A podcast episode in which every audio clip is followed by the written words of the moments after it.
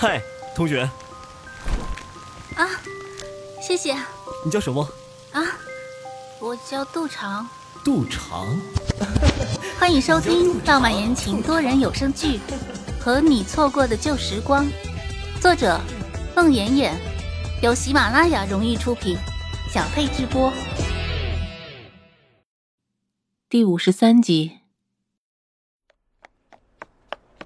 惊魂未定的杜长跑回寝室的时候，正赶上寝室里在激烈的卧谈。听说那个新闻系的女生为了贾成勋都要自杀了。真的呀？为什么呀？听说是贾成勋要和他黄对象。贾成勋跟他搞过对象啊？跟贾成勋搞过对象的女生多了去了，也没见过谁要死要活的。这新闻系的那个黄姑娘。可真是的，这贾承勋也太风流了点，怎么到处招惹女生？可不，文工团里的那些女生，贾承勋都挨个招惹个遍。听说他又盯上了刚进文工团的那个大一的漂亮女生。杜长听了吓了一大跳，刚刚贾承勋手伸进他裤子里到处乱摸的惊悚一幕还在他心里回放。听到大家的卧谈后。心率突飞猛进。怎么，贾成勋和那么多女生，那那那样，都有女生要为他自杀了呀？那他刚才还跟自己那样？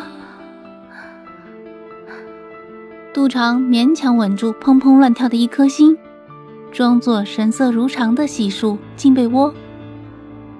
杜长和五零七的其他女生。都没有注意到，将自己的床帘拉得严严的徐子寻，在整个卧谈会中，一句话没说。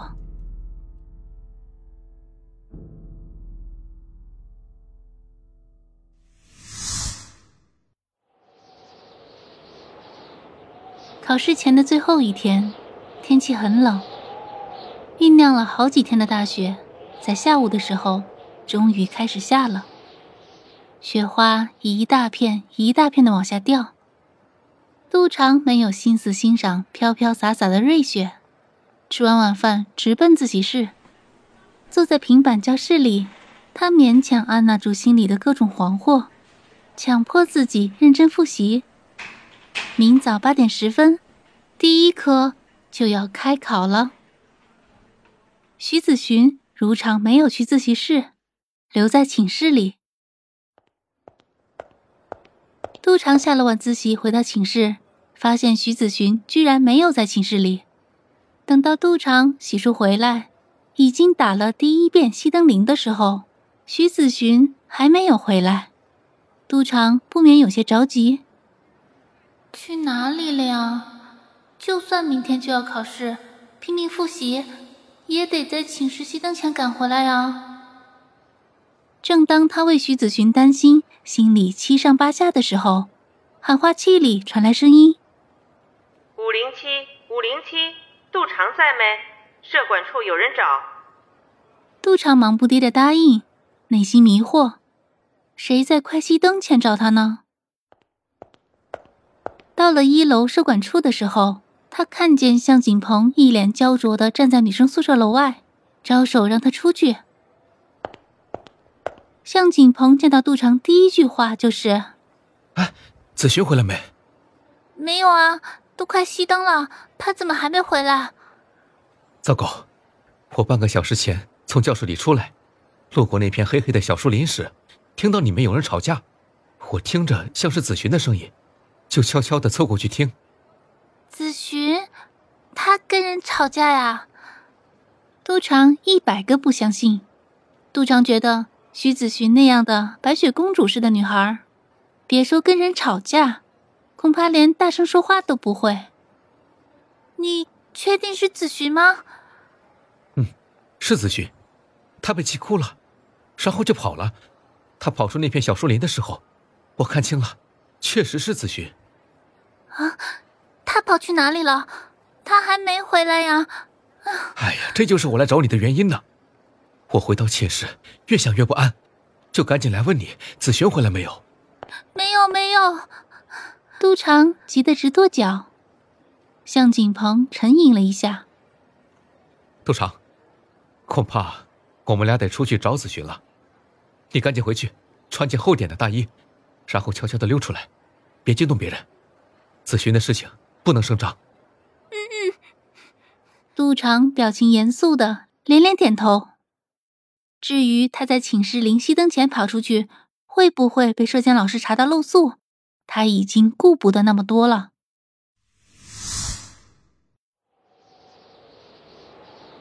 宿舍区的林荫道上已经铺上了厚厚一层雪，整个世界一片洁白，银装素裹，天地间忽然是那么的干净。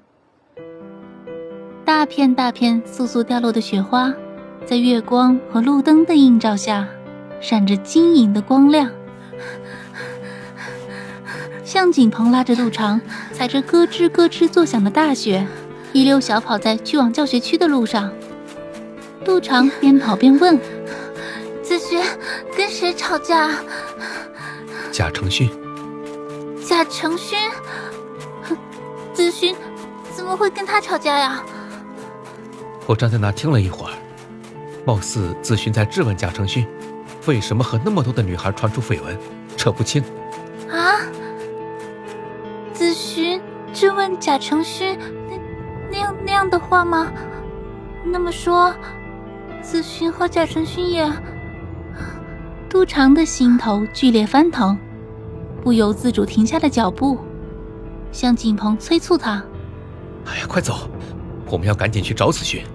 我看他很是生气，也很伤心。我怕他……”啊！杜长大惊，这才意识到问题的严重性。杜长急了，他隐约猜测到。像徐子寻那样性情纯洁的女孩，在遭受到感情打击的时候，没准真的会想不开。杜长和向景鹏在教学区的各个角落里找了一个多小时，喊破了喉咙，也没听到半点回应。哎，你和子寻在一起的时候最多，你知不知道他高兴的时候、难过的时候，最爱去哪里待着？嗯，刚入学的时候，我俩淘气。曾经爬到过一个实验楼的楼顶，那里有个小平台，能看到整个 M 大的全景，还可以坐在那吃东西聊天。不过，楼层很高。快走，去看看。向景鹏拉着杜长就跑。子君，不会在那儿吧？刚上大二时，我俩又去过一次，通往那个楼顶的那个小门上锁了。